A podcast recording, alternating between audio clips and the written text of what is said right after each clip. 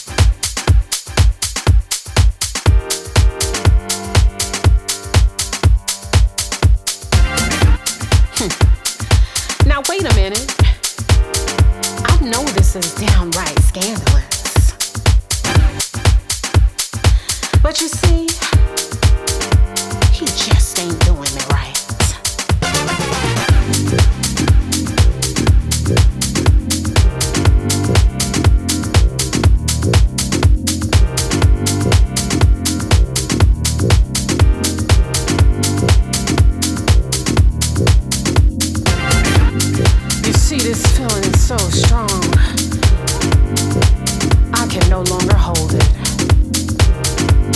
My mind says no, but my body says yes.